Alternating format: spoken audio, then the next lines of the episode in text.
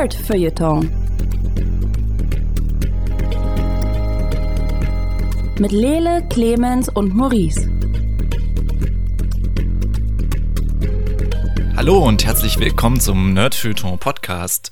Hier mit im hosenlosen Studio ist äh, Maurice Mathieu. Hallo. Äh, Lele Kalle Lukas. Guten äh, Tag, morgen. Meine Wenigkeit ist Clemens Zabel und wenn ich richtig zählen kann, ist das der 43. Das stimmt, wir sind wieder Well, auf dem is Track. it? Is, or is it? We'll never know. Ähm, ja, herzlich willkommen zum ersten Nerdfilter Podcast im äh, neuen Jahr. Wir sind richtig gut vorbereitet und freuen uns auch schon auf die nächste Stunde mit euch. ähm, Wow. Was soll das denn heißen? Natürlich sind wir gut vorbereitet. ja, habe ich was anderes gesagt? Also, So sagt das du schon Oh, wieder. weh, oh, weh. wir äh, sprechen heute unter anderem über Star Wars, wenn ich das richtig verstanden habe. Äh, Lele hat ein bisschen The Witcher geguckt. Sowohl auch. als auch Maurice haben die gesamte Ah, ihr habt beide The Serie Witcher geguckt. Die, The Witcher Ihr geguckt. habt die ja. durchgeguckt? Ja. Ja. Krass. Okay, gut. Ich habe eine Serie abgebrochen, darüber sprechen wir auch noch. Die heißt Daybreak. Äh, beides Netflix-Eigenproduktion. Und Maurice hat am Ende noch zwei Computerspiele im Gepäck, über die mit uns äh, sprechen möchte. Yo, Dead Cells und Crypt of the Necrodancer. Wie die zusammengehören, erfahrt ihr am Ende. Sehr cool. Ähm, mit welchem großen Thema möchten die Herren denn anfangen? Star Wars oder The Witcher? Wollen wir Star Wars aus dem Weg bekommen, damit wir uns über The Witcher aufregen können? Also ich hätte, Das denke ich seit Jahren. Lass uns doch mal Star Wars aus dem Weg bekommen. Aber sicher, dass wir uns über Star Wars nicht aufregen? Also, ich weiß nicht, es ist bei mir jetzt einfach quasi so ein, so ein entspanntes, sehr, sehr einfach Numbness, die sich in Ach mir so. breit macht. nee, wirklich aufregen. Also, normalerweise werde ich ja dazu aufgefordert, aber hey, das ist der letzte Teil der Star Wars Serie. Ähm, jetzt ist vorbei erstmal mit der Hauptserie. Es wird wahrscheinlich One-Offs geben und in einer Woche kündigen sie die nächste Trilogie an. Aber bis dahin hat das Disney Imperium gesagt, hey, die Original Star Wars Story ist jetzt beendet.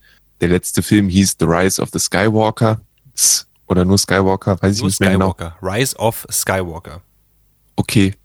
Und es geht um unsere guten Freunde in ihrer Dreierbeziehung, Finn, Poe und Ray. Die realisieren, dass sie endlich zusammengehören. Und das wäre schön gewesen. Das war Aber tatsächlich, das war der, tatsächlich- Haupt, der Hauptpunkt, als wir es geguckt haben. Wen schippen wir denn jetzt eigentlich? Ja. Ray, geh doch mal aus dem Bild. Poe und Finn wollen hier Charakterentwicklung haben. Genau. Ähm, nee, tatsächlich geht es ganz viel darum, dass ob wer Ray eigentlich ist und ob Ray sich damit wohlfühlt und ob Ray jetzt zur dunklen Seite geht oder nicht. Und alle anderen machen irgendwie halt so Adventure-Stuff, aber jetzt auch nicht so viel so.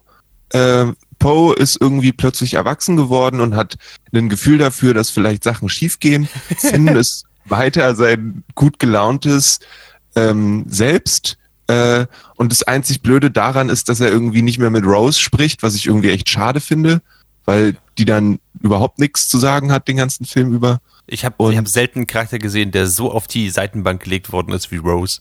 Also, Ja. wir, ähm, ganz kurz, wir, wir gehen jetzt nicht äh, reviewmäßig quasi durch die gesamte Story durch, weil äh, wir möchten es noch nicht Clemens für hat den Film noch nicht gesehen. Für, für Clemens noch nicht spoilern und wir behalten uns quasi eine komplett äh, Trilogie, wie man es nennen kann, Besprechung noch äh, auf für Oh, den wow. nächsten oder übernächsten Podcast, äh, wo wir uns vielleicht noch Unterstützung holen müssen.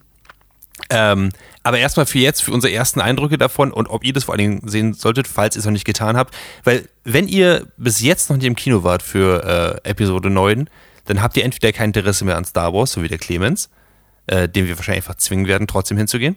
Ähm, Ich meine, es ist Episode fucking 9. Irgendwann ist gut, oder? Jo, das, sorry, wie viele, wie viele Avengers-Filme haben wir uns angeguckt? zwei? Oh, Lele. das ist was ganz anderes. ja. Ähm, aber also man, man merkt so ein bisschen, dass, dass die Trilogie selbst, also dass, äh, dass die Charaktere selbst so ein bisschen Fatigue haben. Also gerade Rose, die halt Hausaufgaben machen muss und deswegen nicht mitkommt.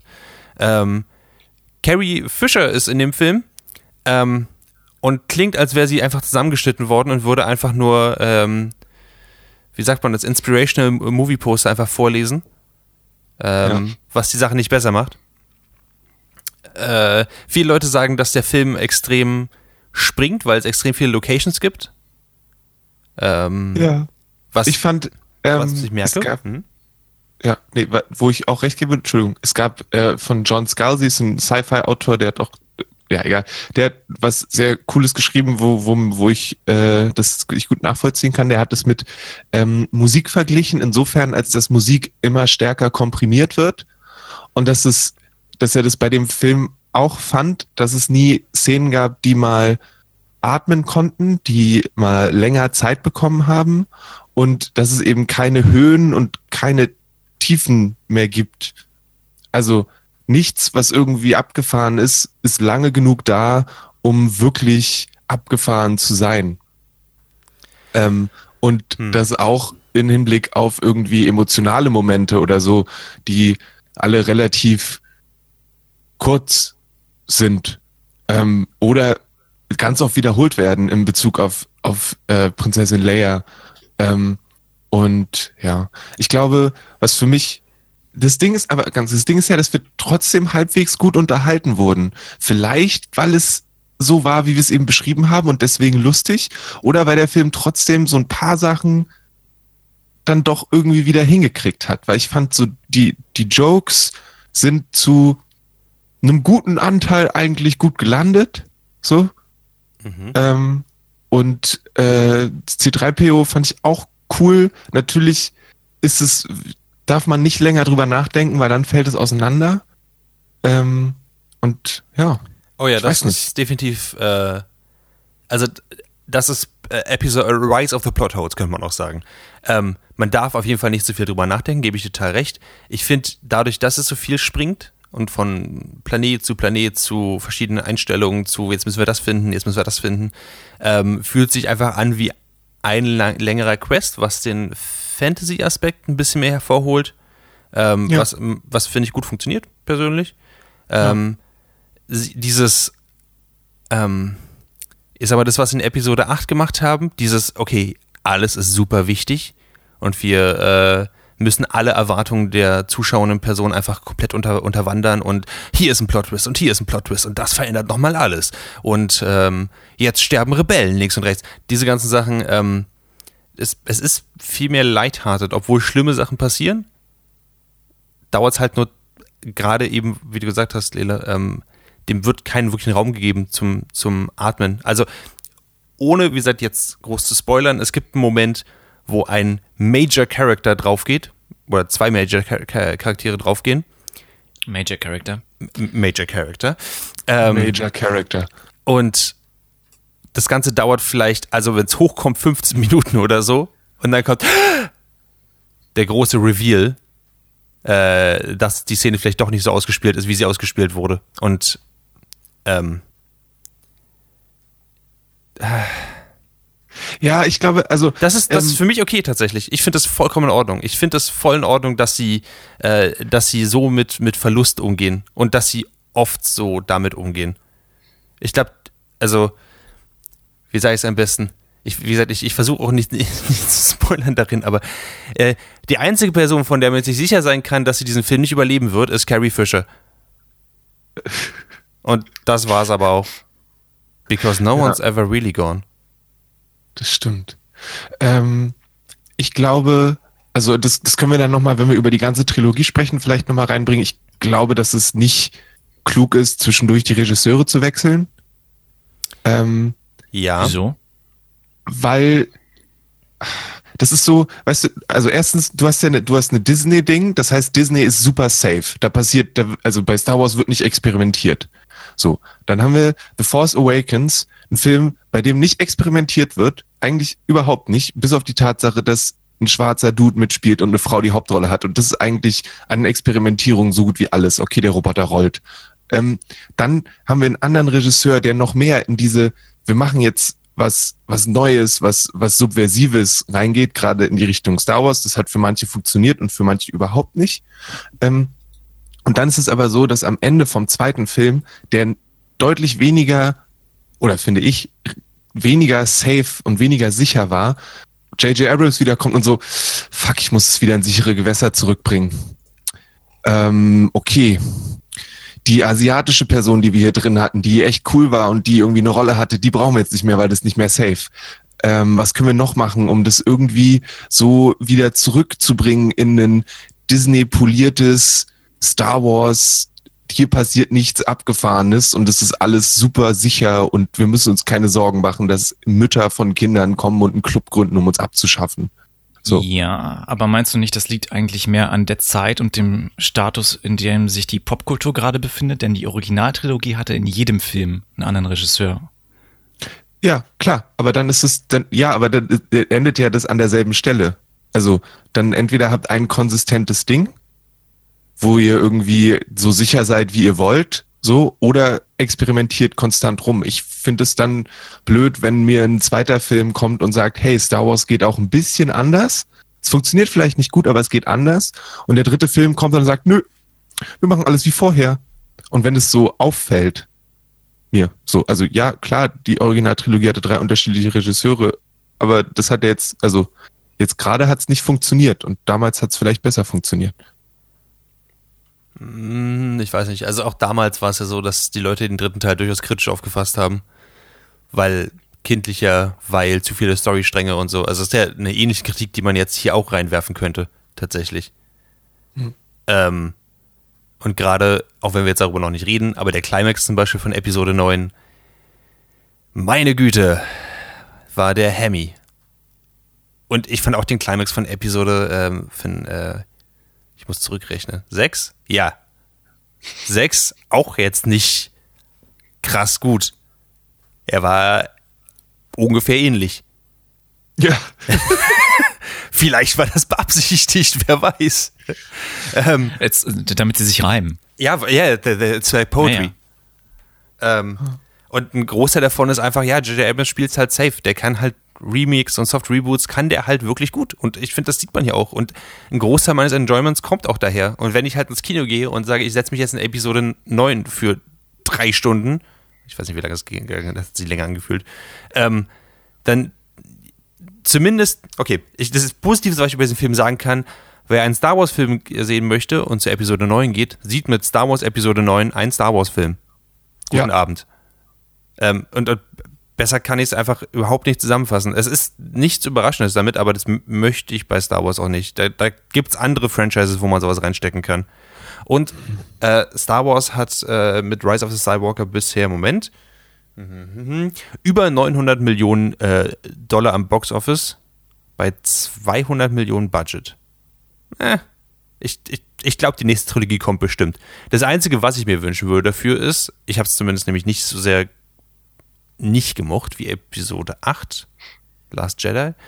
Ähm, also, was ich mir wünschen würde, ist, dass sie sich vielleicht vorher mal hinsetzen und auf einem äh, Legal Pad kurz mal aufschreiben, welchen Plot sie sich äh, jetzt denn ähm, ausdenken für die Trilogie. Du, meinst, dass das von vornherein klar ist, wo die Reise hingeht? Ne, zumindest ein Stichpunkt. Also, zumindest, okay. Leute, wir müssen drei neue Trilogien aufschreiben. Jetzt äh, kommen wir hier ran. Okay, 10 Doppelpunkt, 11 Doppelpunkt, 12 Doppelpunkt. Aber wenn sie das machen, warum nicht? Äh, äh, also- Clemens, du hast den Film bisher nicht gesehen. Hast du noch irgendwelche Fragen? Ja, aber alles, was ihr gerade sagt, ne, das weckt so richtig Interesse bei mir. Verkauft mir das so richtig gut. Und ich denke mir jetzt, so, ja, jetzt will ich Episode 9 unbedingt sehen. Das- es klingt ein bisschen wie Zimmerbrunnen. Es ist ein Zimmerbrunnen, aber er macht auch nicht mehr. Er plätschert so ein bisschen vor sich hin. Du kannst dir einreden, dass es was Spirituelles hat. Ja, aber es, ist, es stimmt. Absolut richtig. Hm. Ein sehr schöner Zimmerbrunnen. Ähm, Mit, mit so einem kleinen Bäumchen. Also das, das möchte ich noch kurz hinzufügen. Wenn der Zimmerbrunnen Hintergründe hat, Halleluja sehen die gut aus. Überraschenderweise, wenn man äh, 275 Millionen für den Zimmerbrunnen ausgibt, sieht er auch hübsch aus. Ja. Ja, allerdings. Also, ich das wollte gerade sagen, das ist auch eine richtig geile Review. Also die Hintergründe in Episode 9. Heidi Witzka. Das sind mal also richtig gute Hintergründe. Dieser Title die Call, man. Hintergründe, aber auch die, die, die Orte, an denen der Film spielt, sehen konstant sehr, sehr gut aus. Und das, also wie Maurice gesagt hat, na klar, wenn so viel Geld da ist, hey, aber an sich sind die Szenen, die Szenerie ist sehr, sehr cool. Und in den Ähm. meisten Szenen hat der Kameramann sogar den Deckel von der Linse genommen. Naja, es gibt trotzdem fleißig Lensflare und es gibt auch ein oder zwei Momente, wo ich gedacht habe, hey, hast du die Kamera kurz an Michael Bay abgegeben? Weil so schnell haben wir uns noch nie um Star Wars Charaktere gedreht. Aber äh, Alles sieht cool aus, wenn die, Ka äh, die Kamera spinnt. Von daher, ja, macht schon Sinn. Ähm, ähm, ich glaube, wenn...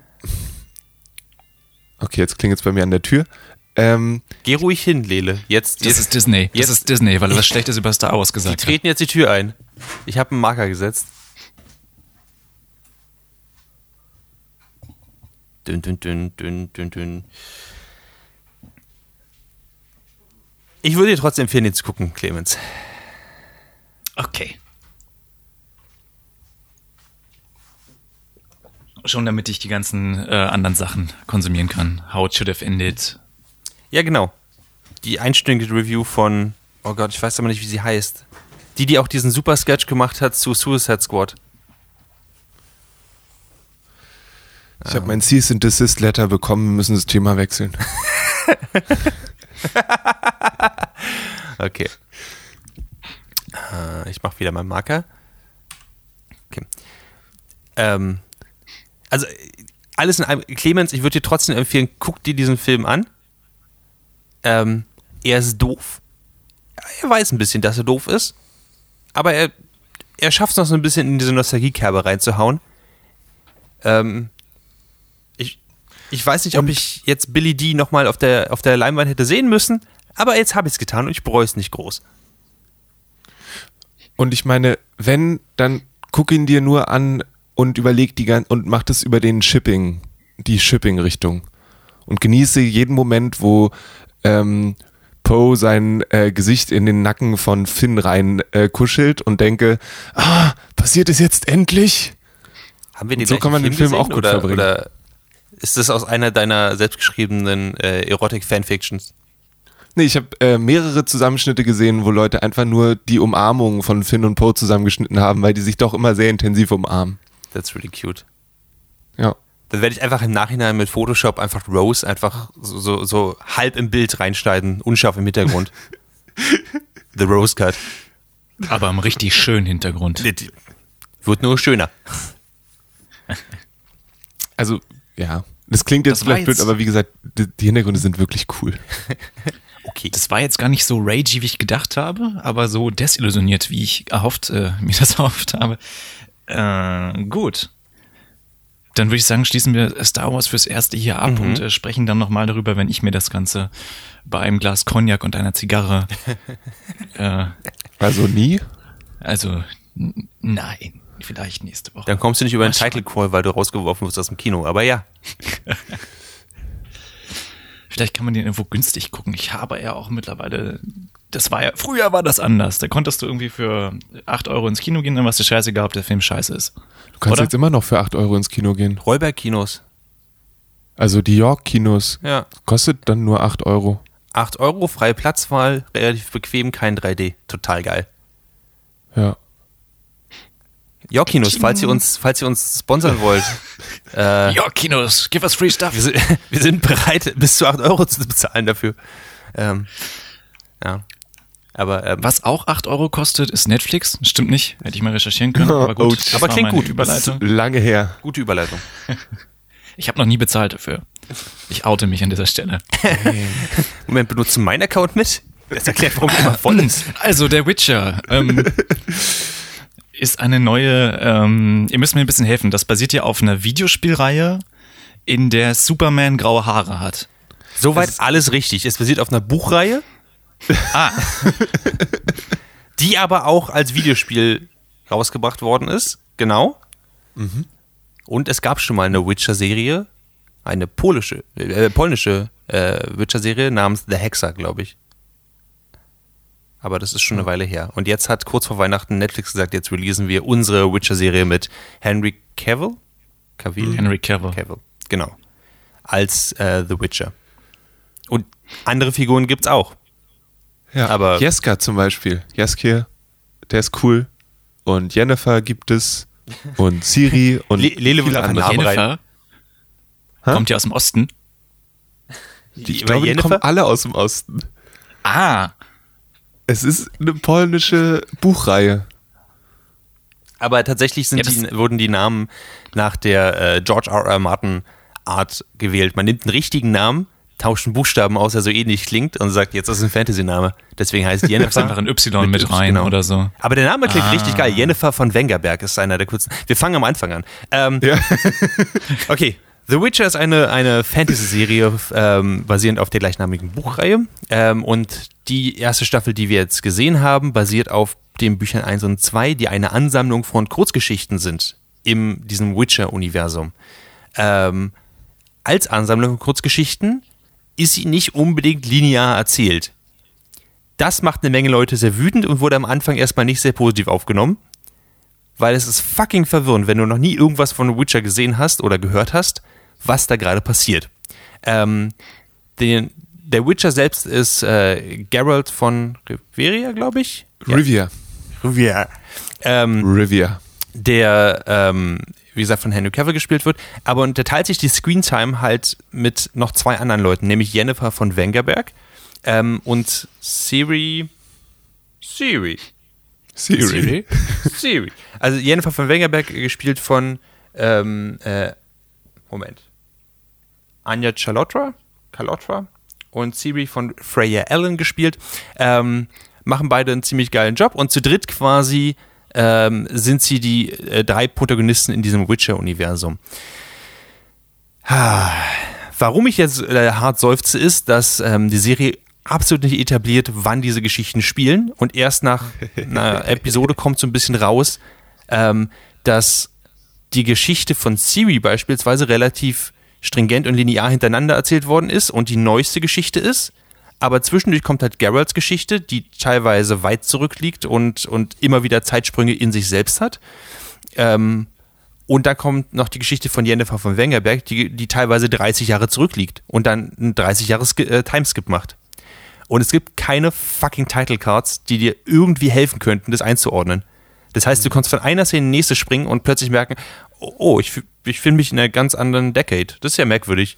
Ah, wir sind wieder vorbei. Der Charakter ist jetzt tot. Ähm, und die Serie lässt sich extrem allein damit. Wenn du ein bisschen Ahnung von der Geschichte und von den Büchern hast, ist das relativ wenig ein Problem. Aber holy shit, Ich- man. Also für mich war es eigentlich okay, weil ich mir das dann selbst zusammengepuzzelt hat und ich das eigentlich cool fand, dass ich mir das selbst zusammengepuzzelt habe. Das finde ich Ähm, interessant. Ähm, Weil, also ich, ich habe ein bisschen was vom ersten Spiel gespielt, aber Mhm. nicht wirklich genug. Und ich habe auch keins von den Büchern gelesen. Und es gab eine Szene, wo ich gedacht habe, hä, warte, das, das geht doch nicht. Und dann habe ich gemerkt, dass da eben diese Zeitsachen so am Laufen sind. Und dann habe ich mir das von da an selbst zusammengepuzzelt. Und ich hätte mir auch ein bisschen Hinweise gewünscht, fand es aber auch irgendwie wieder cool, dass die Serie mir das zugetraut hat, dass ich das von alleine zusammenstecke. Aber warum? Also ich meine, es gab ja kein, es, es, es gab ja kein Payoff. Es ist ja nichts, was du, was, also für mich zumindest, äh, äh, du kannst mir gerne sagen, wenn es für dich anders war, aber für mich gab es nichts, was äh, die, in dieser Hinsicht äh, das gerechtfertigt hätte. Ich weiß jetzt nicht, was es gewesen wäre, was es gerechtfertigt ist. Es ist einfach nur Ein eine Art Twist und zum Weise des. Ein großer Ja, Twist, der, der, der das gerechtfertigt hätte. Aber ansonsten, warum macht man keine fucking Title Cards rein? Einfach zu sagen, jetzt sind wir übrigens in der Geralt-Storyline. Gerade wenn es Timeskips innerhalb der Storylines noch gibt. Und sie offenbar sich keinen Costume-Designer leisten konnten, der das in irgendeiner Weise äh, dargestellt hätte, damit damit diese. Timeskips sinnvoll sind. Das stimmt allerdings. Es ist tatsächlich ein bisschen weird, weil Charaktere irgendwann sagen, ja, ich habe irgendwie drei oder vier Lebzeiten durchgemacht, aber genauso aussehen. Also das ist Ja. dann auch in dem Charakter begründet so.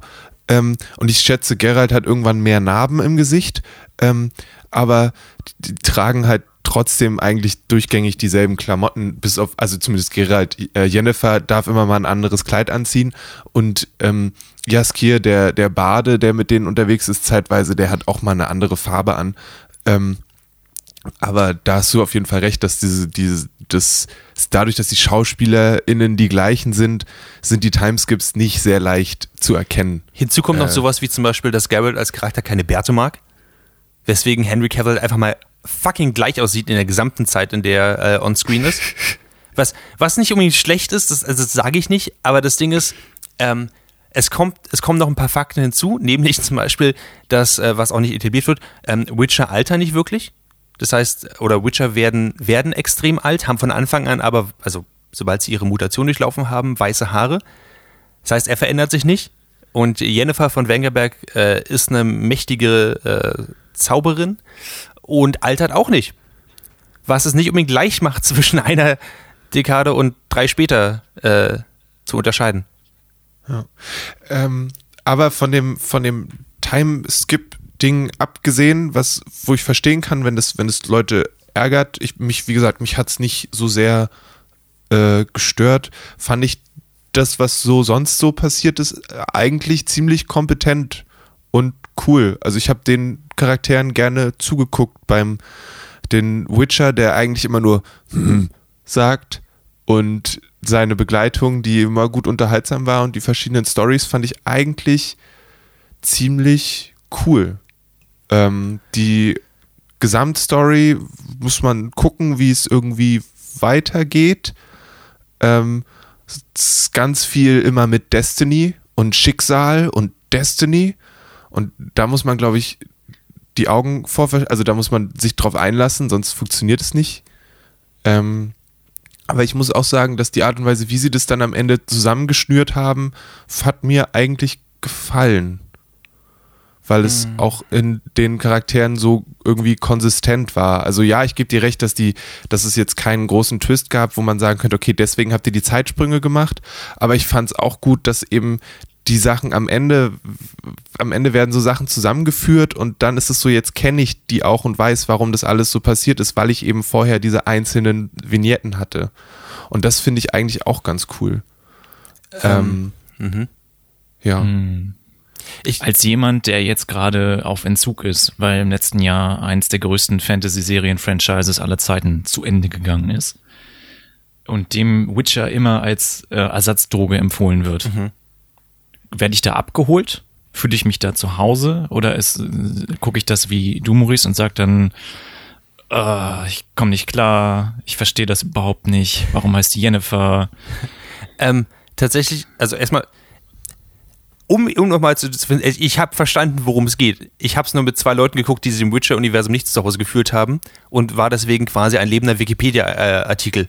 Ähm, ah. Und das war durchaus wichtig für die beiden anderen Personen, die halt nicht wussten, was da gerade stattfindet oder warum Leute jetzt Geralt nicht leiden können, zum Beispiel. Ähm, okay, das ist fair. Ich finde, die Serie macht keinen super guten Job, um dich abzuholen, schafft es aber durchaus ein Mysterium aufzubauen. Zum Beispiel, ja. Warum ist der Witcher der Witcher? Und was kann er eigentlich? Und warum hat er so eine so ein nicht definiertes Power-Set und generell sowas. Und ich finde, das ist relativ glaubwürdig und ähm, gerade wenn du, wenn du von Game of Thrones kommst, ähm, was die Serie zum Beispiel, finde ich, relativ gut macht, ist politische Intrigen. Also es wirft dir auch einfach gerne mal drei, vier Fantasy-Ortsnamen an den Kopf und sagt, ja, die Nilf Guardians kommen und sie sind gleich in Siri und sobald sie diese Berge durchwandert haben, ähm, kommt das und das. Ah, alles klar. Und das ist tatsächlich was, was finde ich Game of Thrones auch nicht schlecht gemacht hat. Dieses, diese Art von, ähm, sage ich, Fantasy-Namen Styropor einfach reinwerfen, was mir sofort auslöst, dass es eine größere Welt ist. Äh, das sind alle Sachen, die es, die es finde ich, relativ cool macht. Und Nele, ich muss dir recht geben. Ähm, was ich cool finde, ist, dass die Serie wirklich auch davon ausgeht, dass äh, die zuschauenden Personen durchaus clever genug sind, bestimmte Sachen einfach einfach zu verstehen oder mit aufzupicken oder halt, wenn sie es nicht schaffen, ähm, es keinen großen Abriss einer Story macht. Was ich zum Beispiel im Witcher-Universum cool finde, was auch in der Serie etabliert worden ist, ist, dass ähm, irgendwann mal so eine Art Cataclysm passiert, was überhaupt erst Menschen auf diesen Kontinent geworfen hat. Das heißt, Menschen sind eine neuere Rasse als die anderen Rassen da drauf. Ähm, was total cool ist. Was, was mir persönlich total gefällt. Ähm, es hat aber einen härteren Fantasy-Aspekt. Hundertprozentig. Also gerade was, was Zauberei und so ausgeht, was Game of Thrones nicht so stark hatte am Anfang. Hm. Ähm, aber trotzdem glaube ich, dass du dich relativ zu Hause fühlen wirst ähm, einige haben es verglichen mit Herkules und Xena, was ich witzig uh. fand, weil es halt wirklich diese, teilweise hat es diese, diese 90s-Attitüde, ähm, Viele haben, haben vor allem die Cinematografie dafür äh, beschuldigt, dass sie halt ein bisschen altbacken ist und ein paar, äh, paar Dialoge auch. Und das kann ich auf, auf jeden Fall verstehen. Ähm, Altbacken oder Classic? Ja, wahrscheinlich eher Classic dann. Aber gerade dieses, das, okay, meine Hauptkritik kommt jetzt wahrscheinlich. Ähm, worauf man sich einstellen muss, ist, man, für mich war es zumindest so, man sieht halt drei Geschichten mit hart unterschiedlicher Tonalität und die, die, und die passiert aber quasi gleichzeitig. Und bevor du quasi, du musst dich von einem Moment auf den nächsten nicht nur auf eine andere Jahreszeit einstellen und eine andere politische Situation, was durchaus komplex sein kann, du musst dich auch auf ein komplett anderes, ähm, auf eine komplett andere Art der Geschichtserzählung auch einstellen. Also du siehst auf der einen Seite Geralt, der dafür bezahlt wird, Monster zu killen, ähm, der in der einen Folge zum Beispiel einfach nur ähm, ein wirklich grausames oder tragische Geschichte einfach quasi ähm, miterleben muss. Da geht es dann um ein bisschen um Inzest und ein bisschen um Flüche und ein bisschen um äh, eine sehr tragische Geschichte von einer, von einer Frau, die jetzt äh, ein Monster ist und so eine Sachen. Ähm, und in der nächsten Szene sehen wir ein junges Mädchen, was von, ihrer, von ihren Eltern weglaufen muss oder was, was quasi vor dem Krieg fliehen muss. Das ist dann Siri. Und dann sehen wir die Geschichte, wie äh, einer jungen Frau der Uterus rausgeschnitten wird, damit sie nicht mehr so doll humpelt. Ähm, und das sind, das sind Sachen, die teilweise nicht so richtig zusammenpassen. Und das ist ein großer Punkt, der für mich echt schwierig war. Aber den hat Game of Thrones auch ähnlich gemacht. Bloß, dass ich fand, da war das Pacing ein bisschen besser. Ich fand, die Geschichten haben da ein bisschen angenehmer zusammengepasst. Ich glaube, Game of Thrones nimmt sich oder hat sich auch in der Vorlage schon viel mehr Zeit gelassen. Ähm, um so eine, also die, die Größe, die, die, die Größenordnung ist eine ganz andere. Hm. Ähm, und deswegen glaube ich, ich weiß halt jetzt nicht, was du an, wenn an Game of Thrones dir die Court-Intrigen und ähm, die vielschichtigen Verschwörungen und so weiter, die auch über lange Zeit gingen, sehr gut gefallen haben, dann hast du, wirst du das wirst du in der ersten Staffel von The Witcher davon so Anzeichen sehen, aber das wird dich wahrscheinlich nicht zufriedenstellen, weil du nicht einen Littlefinger hast, der über zehn Folgen lang intrigiert. So, weil die Serie dafür erstens zu jung ist und sich zweitens, also sowas genau so das nicht, nicht direkt gibt. Es gibt so, einen Stand-in dafür aber, tatsächlich. Es gibt einen, es gibt einen Littlefinger-ähnlichen ja. Menschen. Ja, der ist aber nicht so präsent der kommt immer wieder mal vor. Der wird von Lars Mickelson gespielt und den finde ich sehr cool, ehrlich gesagt. Ja, das stimmt. Ähm, genau. Ich glaube, also ja, was ich noch sagen wollte, ist, ähm, die äh, haben immer äh, sehr enge Hosen an, was ich beeindruckend finde. Ist mir dann auch irgendwann aufgefallen. Okay, kommen wir zum Action-Teil der äh, Review. weil äh, Henry Cavill dann doch öfters ähm, sich umdreht und man denkt, ah, ja, diese Hose sitzt sehr gut. Ähm, er sieht aus, als könnte er sich nicht bewegen. Sagen wir es einfach mal so, wie es ist.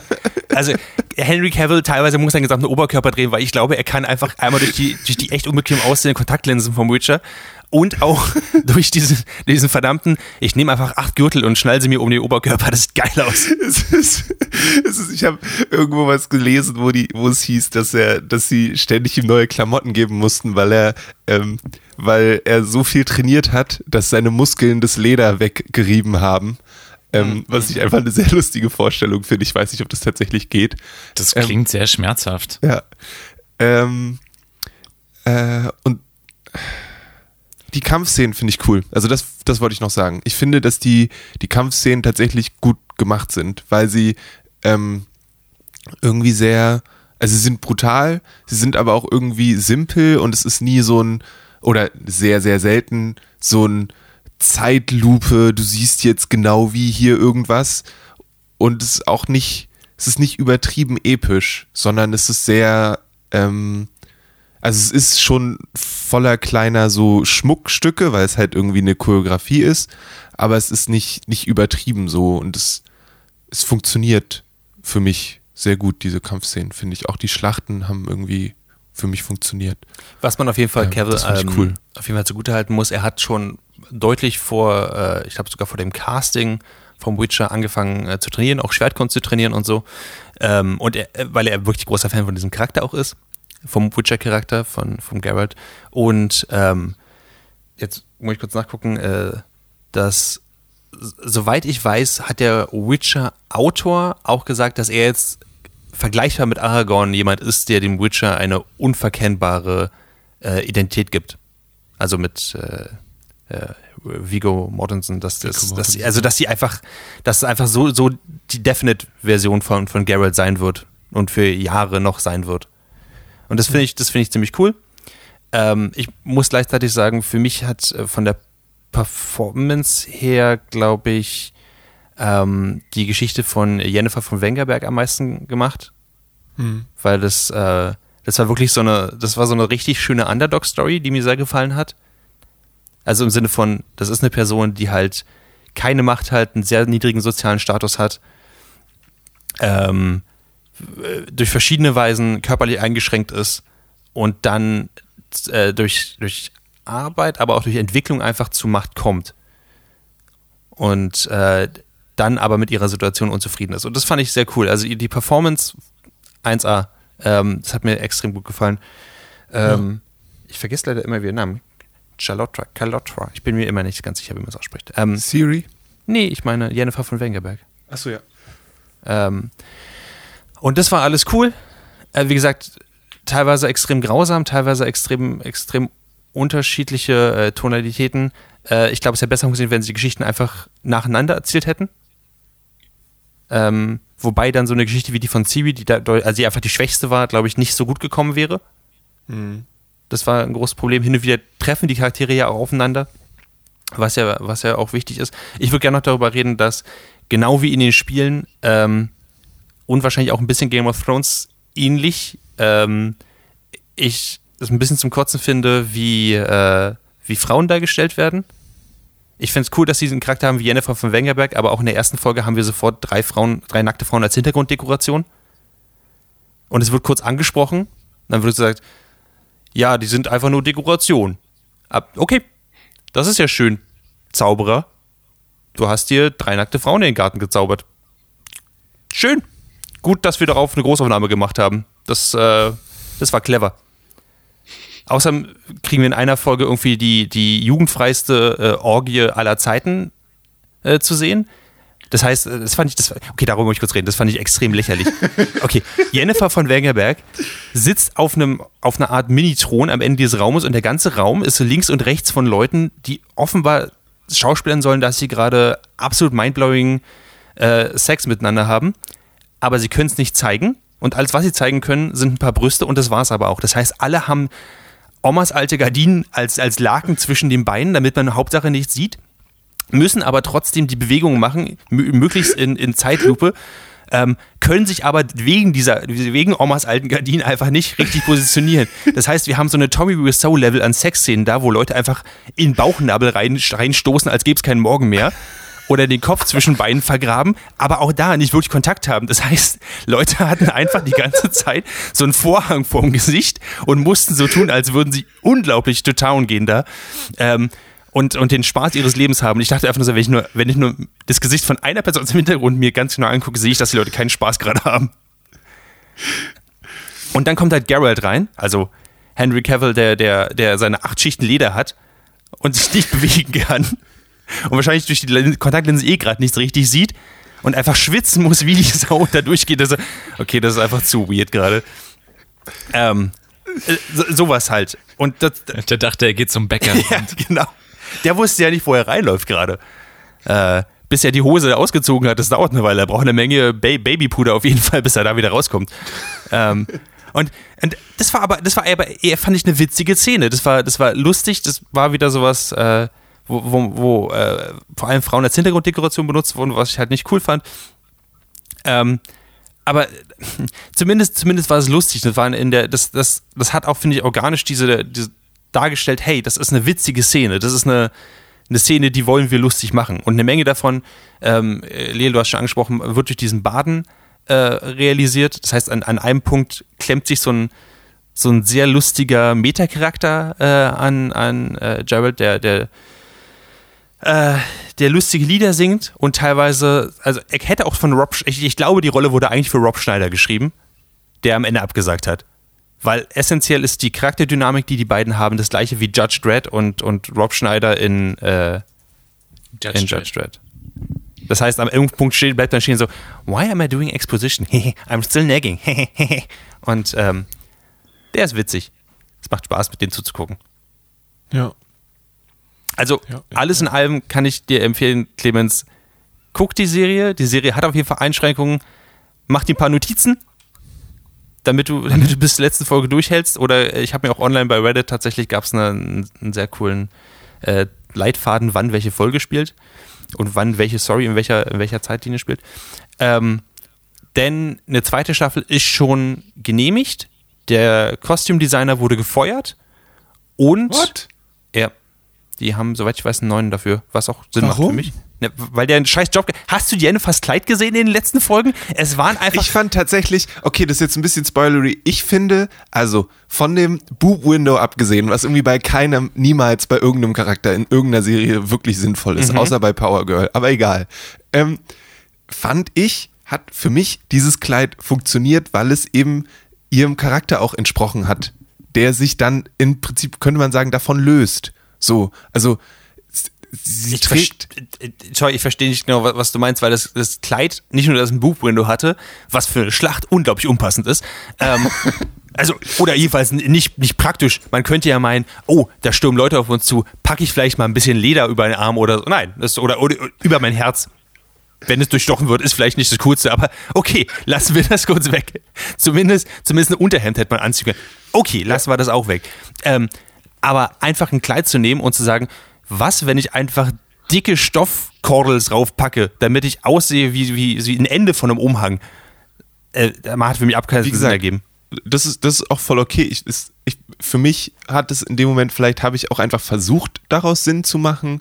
Ähm, war das so ein Ding, weil ich habe dann, ich habe am Anfang nicht gesehen, dass es das ganze Kleid ist, sondern ich habe am Anfang nur gesehen, dass es äh, einen, also sah am Anfang für mich aus wie einen, wie einen Akzent quasi. Und dann war das für mich so ein, okay, du hast diesen Charakter, die lange Zeit an was gebunden ist, mit Seilen oder so, und die sich davon eventuell löst. Und dann hat in diesem Kontext dieses Kleid für mich Sinn ergeben. Ich würde sagen, an der Stelle machen wir aber mal einen Cut und machen vielleicht einen extra Nerdfeuilleton Fantasy Fashion Podcast draus. Sollten wir wo wirklich ihr euch beide nochmal en Detail über das Kostümdesign Das in der fair. ersten Staffel Ähm, Witcher unterhalten Ich würde könnt. noch kurz hinzufügen, dass die Leute, die sich schon vor einem Jahr die Witcher-Bücher gekauft haben, die haben alles richtig gemacht, weil sie sind jetzt nämlich out of print und es gibt auch keine, also es gab immer eigentlich ziemlich coole Cover mit so einem illustrierten Geralt drauf, mit weißen Haaren und so. Und ich glaube, es wird ab jetzt nur noch die Seriencover geben oder richtig trashige Cover. Also so dieses, diesen Mittelgrund, den gibt es jetzt nicht mehr. Ganz davon abgesehen, dass ihr eben ein bisschen warten müsst, bis ihr die Bücher lesen könnt, ähm, weil sie, wie gesagt, gerade aufgrund der hohen Nachfrage dieser sehr erfolgreichen Serie komplett äh, vergriffen sind. Äh, dafür könnt ihr das Spiel immer noch spielen. Die Spiele gehen gerade richtig durch die Decke und die Leute fangen jetzt links und rechts an, Witcher 3 zu spielen. Was absolut nichts mit der Serie zu tun hat, äh, weil Witcher 3 halt in einer ganz anderen Zeit spielt.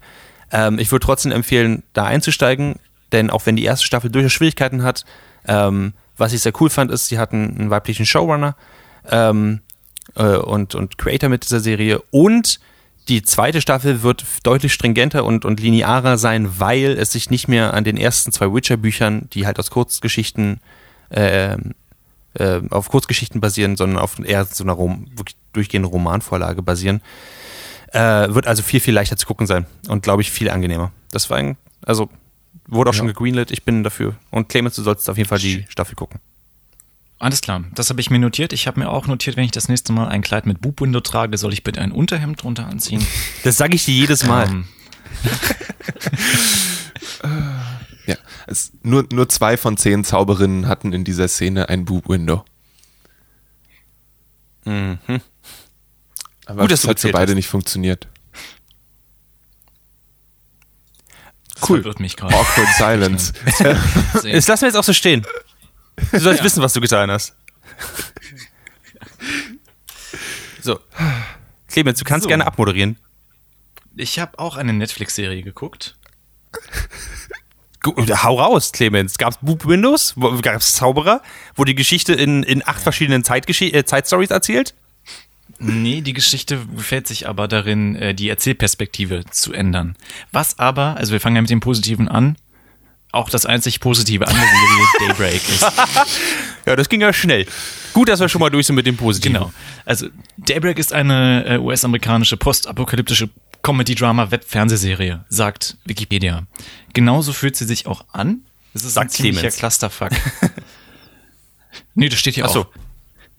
Genauso fühlt sie sich auch an. Ge- Wikipedia. fühlt Sie sich auch an. Sie basiert auf einem Comic und spielt in einer Welt, in der äh, alle Erwachsenen quasi zu so einer Art Zombie geworden sind nach dem Ende der Welt. Also überall liegen noch so Bomben rum und Raketen. Was genau das ausgelöst hat, wird nicht genau erklärt. Sie sind auch keine richtigen klassischen Zombies, weil das total gerne gemacht wird mittlerweile. Ne? Also wir machen Zombie-Geschichte, aber ohne richtige Zombies. Sagt jemand das Wort Zombie? Nee, sie haben dafür ein anderes Natürlich Wort. haben sie fand das. Aber ist auch irgendwie äh, doof. Unser Hauptcharakter äh, ist der Josh Wheeler und Josh Wheeler ist genauso interessant wie sein Name. Ähm, der die ganze Zeit, also zumindest in den ersten zwei Folgen, durch dieses äh, postapokalyptische äh, Los Angeles, naja, sie sagen äh, Stadt am Pazifik, glaube ich, in, auf jeden Fall ist es in Kalifornien, äh, tigert, um das äh, Mädchen zu suchen, das er in der Highschool immer gestalkt hat. Healthy. Ja. Also in der Apokalypse, Äh, ja. Das passiert schon. In der Apokalypse, genau. Er glaubt, äh, die ist noch irgendwo unterwegs. Er ist erschreckend cool damit, dass seine Mutter verschwunden ist. Und wahrscheinlich als Zombie oder tot rumläuft, richtig? Äh, Genau. Das äh, ist dem Josh aber egal, denn er findet in einem Geschäft ein Katana und ist mit seinem Skateboard unterwegs und ist damit schon mal die coolste Sau überhaupt. Oh Gott. Er teasert sich so ein bisschen an als krasser Überlebenskünstler und nach zwei Folgen merkst du, der Typ hat gar nichts drauf, er quatscht nur. Viel interessanter sind seine beiden Begleiter. Das ist einmal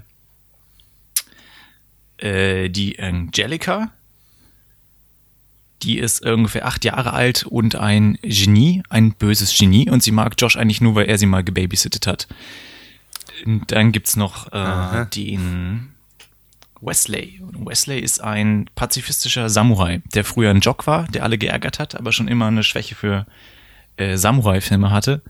Und deshalb jetzt quasi mit so einem selbstgebastelten äh, Samurai-Outfit und auch einem Katana, äh, wegen Abwechslung und so, äh, durch die Lande zieht und ähm, in der Postapokalypse versucht, äh, sich pazifistisch durchzuschlagen.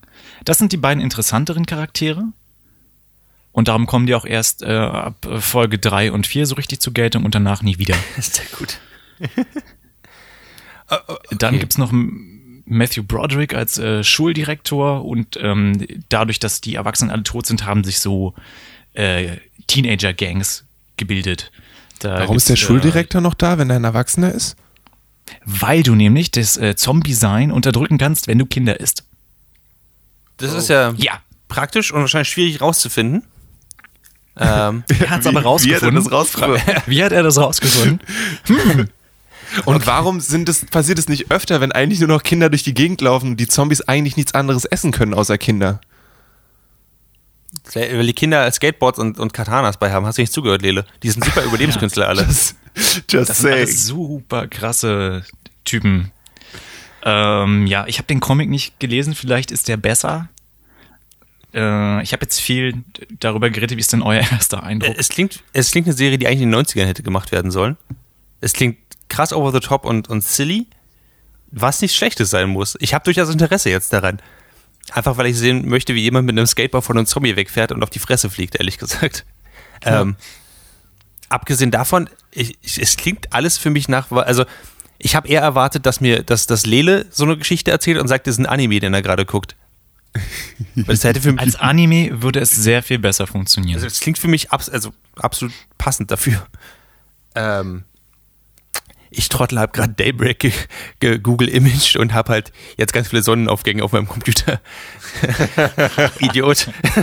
ähm, abgesehen davon äh, klingt es für mich nicht, nicht absolut, also nicht unangenehm. Ich fand tatsächlich, dass Trailer und Aufmachung für mich nicht super gut rübergekommen sind und ich sofort weggeklickt habe. Wie viele Folgen davon hast du gesehen?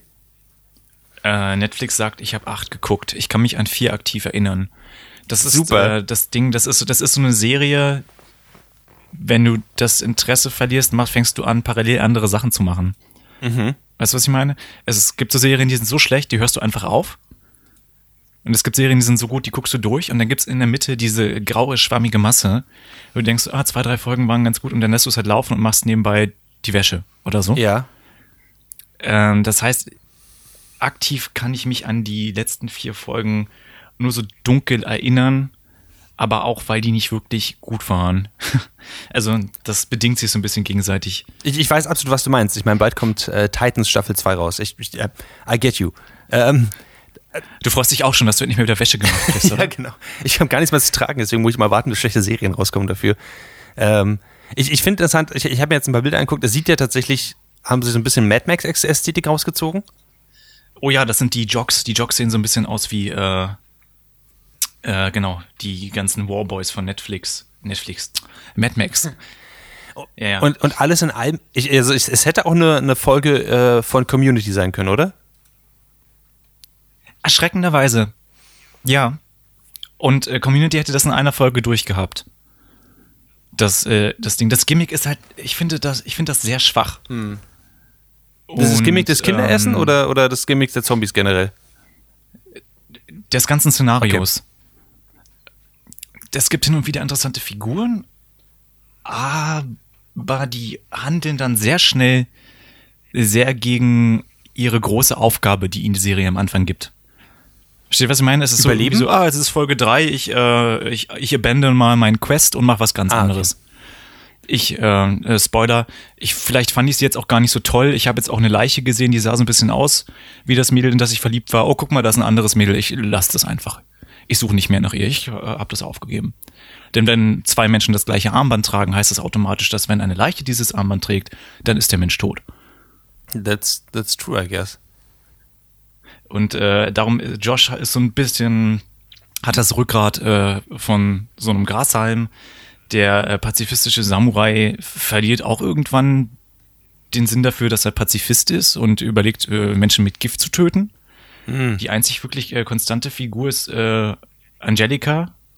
Aber ich glaube auch, weil sie nicht genau wussten, wie sie mit einem äh, achtjährigen Supergenie weiter umgehen sollten. Deshalb ist die konsistent und beginnt irgendwann Zombies zu heilen. Oh, okay. Es gibt zehn Folgen in der ersten Staffel. Ähm, hast du an irgendeinem Punkt nochmal Bock, das zu Ende zu gucken? Ich würde ja gern wissen, wie es ausgeht, aber ich habe halt das Gefühl, dass die ähm, Serie, auf, also die erste Staffel auf so einem Cliffhanger enden wird, der mich überhaupt nicht zufriedenstellt. Einfach weil dann eine zweite Staffel kommen wird. Wird's nicht. Am 17. Und- Dezember hat Netflix gesagt, es wird eingestellt, das ganze Ding. Ah, cool. Na, dann gucke ich vielleicht zu Ende. Und um dann halt- den disappointing halt- Cliffhanger zu haben, ohne dass es jemals eine zweite Staffel gibt? Ja, wenn ich weiß, dass es sowieso nichts weiter gibt, dann muss ich mich über den Cliffhanger nicht aufregen. Ich, ich, Ähm, also die Serie ist unheimlich, ist, ist unheimlich, ähm, leider unheimlich vorhersehbar an manchen Stellen und an anderen Stellen unheimlich äh, inkonsequent mit seinen Figuren. Und das ist eine Mischung, die leider nicht gut funktioniert, was schade ist, weil der Look ziemlich cool ist ähm, und ich die Idee auch interessant fand. okay. Sonst, ähm, ja, es ist nicht wirklich witzig und es ist nicht wirklich deprimierend genug. Es hat nur hin und wieder, wie gesagt, also als der in der dritten Folge übernimmt äh, Angelica die Geschichte und dann ähm, switcht das halt von Fourth Wall Breaking, so hat nämlich äh, Josh Wheeler die Geschichte erzählt, in äh, Voice-Over und Rückblicke, so wie Goodfellas, weil sie halt sagt, so alles, was sie immer sein wollte, war ein Gangster, weil sie schlau genug ist, alle Menschen auszuspielen und das ergibt total Sinn in der Geschichte. Und die vierte Folge ähm, wird dann aus äh, Wesleys Perspektive erzählt und ähm, der hat halt einen Erzähler und Title Cards wie in einem alten Samurai-Film und als Erzähler haben sie tatsächlich den äh, RZA vom Wu-Tang Clan bekommen, That's der ja nice. auch so ein äh, Martial Arts und äh, Samurai-Nerd ist. Also das war für mich auch die beste Folge. Aber danach ging es eigentlich nur noch bergab, weil sie das dann nicht weiter durchgezogen haben. Ich hatte mir gedacht, vielleicht machen sie das mit jeder Figur, dass jede Figur so einen eigenen ähm, Erzählstil bekommt, aber danach wird diese Erzählstruktur so ein bisschen ins Nichts äh, ausge, ausbluten lassen. Das finde ich so krass. Also auf einmal gibt es gar keinen richtigen Erzähler mehr. und äh, es plätschert so ein bisschen vor sich hin und alle haben immer so ein bisschen Angst vor dem bösen Baron Triumph. Das ist so ein Typ, der auf seinem Triumphmotorrad durch die Gegend fährt und Kinder einsammelt. Und zeitgleich wird halt immer so ein Rückblick zur Schulzeit gezeigt und du weißt halt leider sofort, wer das ist. Und sie versuchen das immer so, nein, guck mal, das könnte ja auch der sein. Oder hier, vielleicht ist das der Baron Triumph. Und du sitzt aber da und denkst, nein, Netflix, ich, ich bin nicht mehr zwölf. Ich, ich habe dich geschaut, ich weiß seit ähm, Folge 1, wer das ist. Okay. Also auf der Erzählebene sehr schwach. Okay, aber dafür gibt's Skateboardfahrende, Samurai-Schwert schwingende Protagonisten. Von daher vielleicht auch nicht so viel, muss man nicht so viel erwarten auf der Erzählebene. Hat- Also es klingt für mich trotzdem eine Serie, mit der ich vielleicht Spaß haben könnte, wenn ich diesen Teenie-Aspekt äh, übersehen könnte. Ja, das stimmt. Äh, Versetz dich einfach zurück in die Zeit, als du 15 warst. Ich glaube, dann kommt das ganz gut an. Also ich glaube auch, wenn ich äh, jünger wäre, würde mir das besser gefallen und wäre vielleicht auch noch mehr mein Humor. Vielleicht bin ich einfach zu alt für den Scheiß. Das habe ich auch sehr oft gedacht. Leda hat mir jetzt ein Buch in die Hand gerückt, was ich lesen soll. Das heißt The God Game. Ich hasse jeden Moment davon. Das spielt auch in so, einer, in so einem Highschool-Ding. Und ich, und ich habe genau das gleiche gedacht, was du mir jetzt eben gesagt hast, Clemens. Wenn ich 15 gewesen wäre, als ich es gelesen habe, wäre ich voll dabei gewesen. Aber ich fühle mich zu alt, um zu mich zurückzudenken. Aber gut. Okay, das war Daybreak. Äh, Open and Shut Case, würde ich sagen. Nach zehn Folgen wurde die Serie eingestellt. Definitive Empfehlung zum Schauen. Äh, Großartig. Wenn ich irgendwann mal die Hände an den Comic kriege, lese ich den vielleicht, in der Hoffnung, dass der äh, ein bisschen tiefschichtiger ist. fair enough. Cool. Ähm, Sweet. dann sind wir eigentlich fast am Ende unseres Podcasts angelangt. Fast am Ende, aber du hast noch zwei Computerspiele mitgebracht, die irgendwie zusammenhängen. Und ich bin, äh, seit du das angeteasert hast, on the edge of my seat. ich kenne keins davon, aber dieser äh, ominöse Zusammenhang, der lässt mir einfach keine Ruhe. Ähm, das Ding ist, ich glaube, die beiden Computerspiele wirst du also wirklich so hart hassen. ähm, ähm, weil äh, was die beiden verbindet, sind, dass beides Roguelike äh, Roguelike-Spiele sind und ich bin an sich kein großer Fan davon. Roguelike heißt so viel wie, dass man seinen Kopf ständig gegen eine Wand haut ähm, und ständig den Großteil des, des äh, Fortschritts verliert und dann wieder am ersten, am Anfang anfangen muss. Das heißt, man kann sich hinsetzen, man kann schnell anfangen, man kann so weit kommen, wie man kommt, dann wird man von der sehr, sehr gnadenlosen, von sehr gnadenlosen Gegnern einfach gekillt und muss dann wieder ganz am Anfang anfangen. Ist ein bisschen wie, als wenn du deinen Kopf gegen eine Wand hauen würdest und davon aber klüger werden würdest, anstelle von blöder. Das ungefähr so. Funktioniert's? Au. Ähm, bei Dead Cells spielt man, äh, also beides ist so ein bisschen Pixelgrafik. Bei Dead Cells ist, ein, ist er ein Sidescroller ähm, und auch Metroidvania genannt, weil man sich äh, durch verschiedene Räume, die sich immer wieder ein bisschen verändern, quasi durchgeht und neue Kräfte bekommt ähm, und dabei neue Waffen findet. Ähm, und Crypt of the Necrodancer ist das andere. Da spielt man einen Charakter, der äh, verschiedene Dungeons von so einer Top-Down-Perspektive durch, durchgeht. Ähm, beide haben eine kleine Besonderheit. Crypt of the Necrodancer hat die Besonderheit, dass es ein Rhythm-Game ist. Das heißt, man kann sich nur in dem Takt bewegen, in dem die Hinter- Hintergrundmusik ist. Und alle Gegner tanzen in den Dungeons, weil es Crypt of the Necrodancer ist. Ähm, was sehr fun ist und sehr, sehr frustrierend ist, weil du dich halt nicht so bewegen kannst, wie du dich bewegen möchtest. Ähm, und Dead Cells wiederum ist was, wo, was einfach super schnell ist. Du findest Waffen und musst dich einfach nur durchrollen und so viel Knöpfe gleichzeitig drücken, wie nur irgend möglich und hoffen, dass du nicht stirbst. Ähm, Und das sind beide Spiele, wo ich nicht gedacht hätte, dass sie mir Spaß machen und sie machen mir extrem Spaß. Äh, sie können auf jeden Fall frustrierend sein. Aber ich wollte nur kurz eine Empfehlung für sowas aus, äh, aussprechen. Das sind doch jetzt keine super neuen Spiele. Ich glaube, Dead Cells kam 2017 raus oder so. Oder 2018.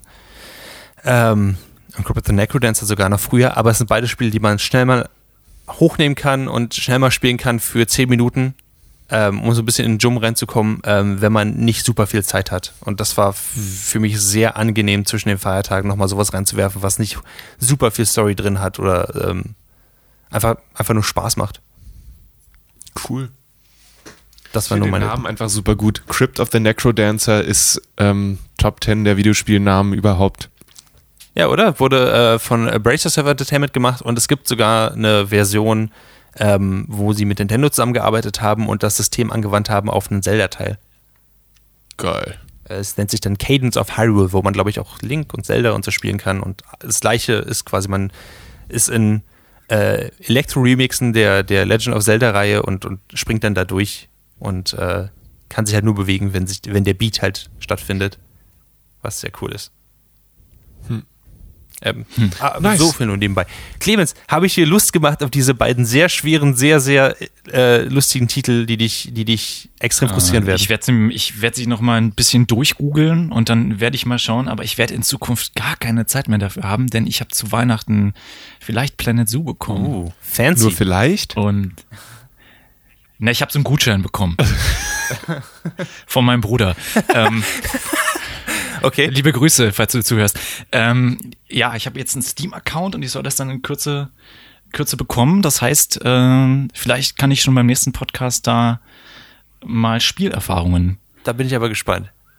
Ich Äh. auch. Halleluja. zum Besten geben. Wenn ich bis dahin aufgehört habe, das Spiel zu spielen. Mal sehen. Wenn, oder vielleicht ist es ja auch ganz, ganz doof. Und äh, ich, nein, das glaube ich eigentlich. Die nächste Folge wird dann einfach ein, ein, ein Podcast-Let's Play, wo wir Clemens zuhören können, wie er kommentiert, wie er spielt. Wir können es nicht Ich sehen, aber. mich, wie, wie wird es, wenn der nächste Podcast einfach nur Clemens ist, der in Tränen aufgelöst ist, weil sie irgendeine grundlegende wissenschaftliche Sache mit irgendeinem Tier falsch gemacht haben, weil es irgendwie Schildkröten gibt, die fünf Beine haben oder so und deswegen das ganze Spiel nicht mehr funktioniert.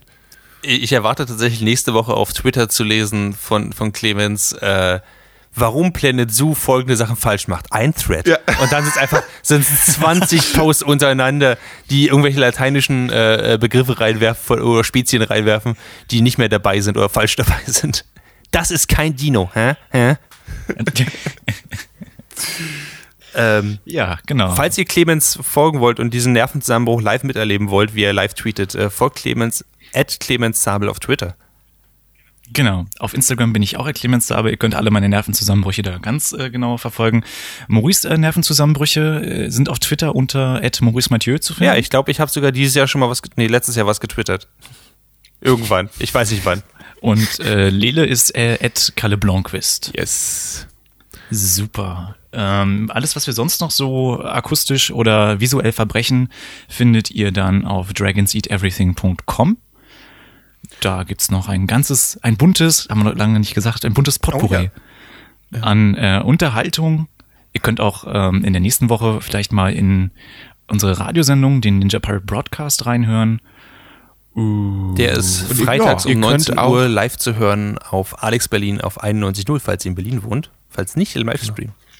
Ihr könnt auch Dragon Seed Everything bei Twitter folgen. Das ist dann at Dragon Seed Every. Und da kriegt ihr dann auch einen generellen Überblick darüber, was wir so machen. Also ihr könnt natürlich auch den RSS-Feed von unserer Website abonnieren, aber ich weiß nicht, ob Leute das noch machen. Ähm, und wenn ihr bei Twitter seid, dann, wenn ihr den Dragon Seed Every Account äh, dem folgt, dann kriegt ihr eigentlich alles mit, was da irgendwie so rauskommt. Und für den geringen Preis von 200 Euro pro Stück pressen wir euch auch gerne äh, einen Podcast auf Schallplatte und schicken euch den zu. Genau, und liebe York-Kinos, wenn ihr uns denn sponsern wollt, dann schreibt uns eine E-Mail an sponsoring at dragonseedeverything.com. Gut geplagt. Finde ich, finde ich gut. Sehr gut.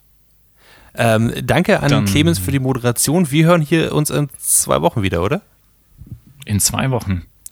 Ich wollte sagen, gleiche Welle, gleiche Stelle, aber wir sind ja im Internet, also Ja, genau. äh, macht einfach Spotify auf.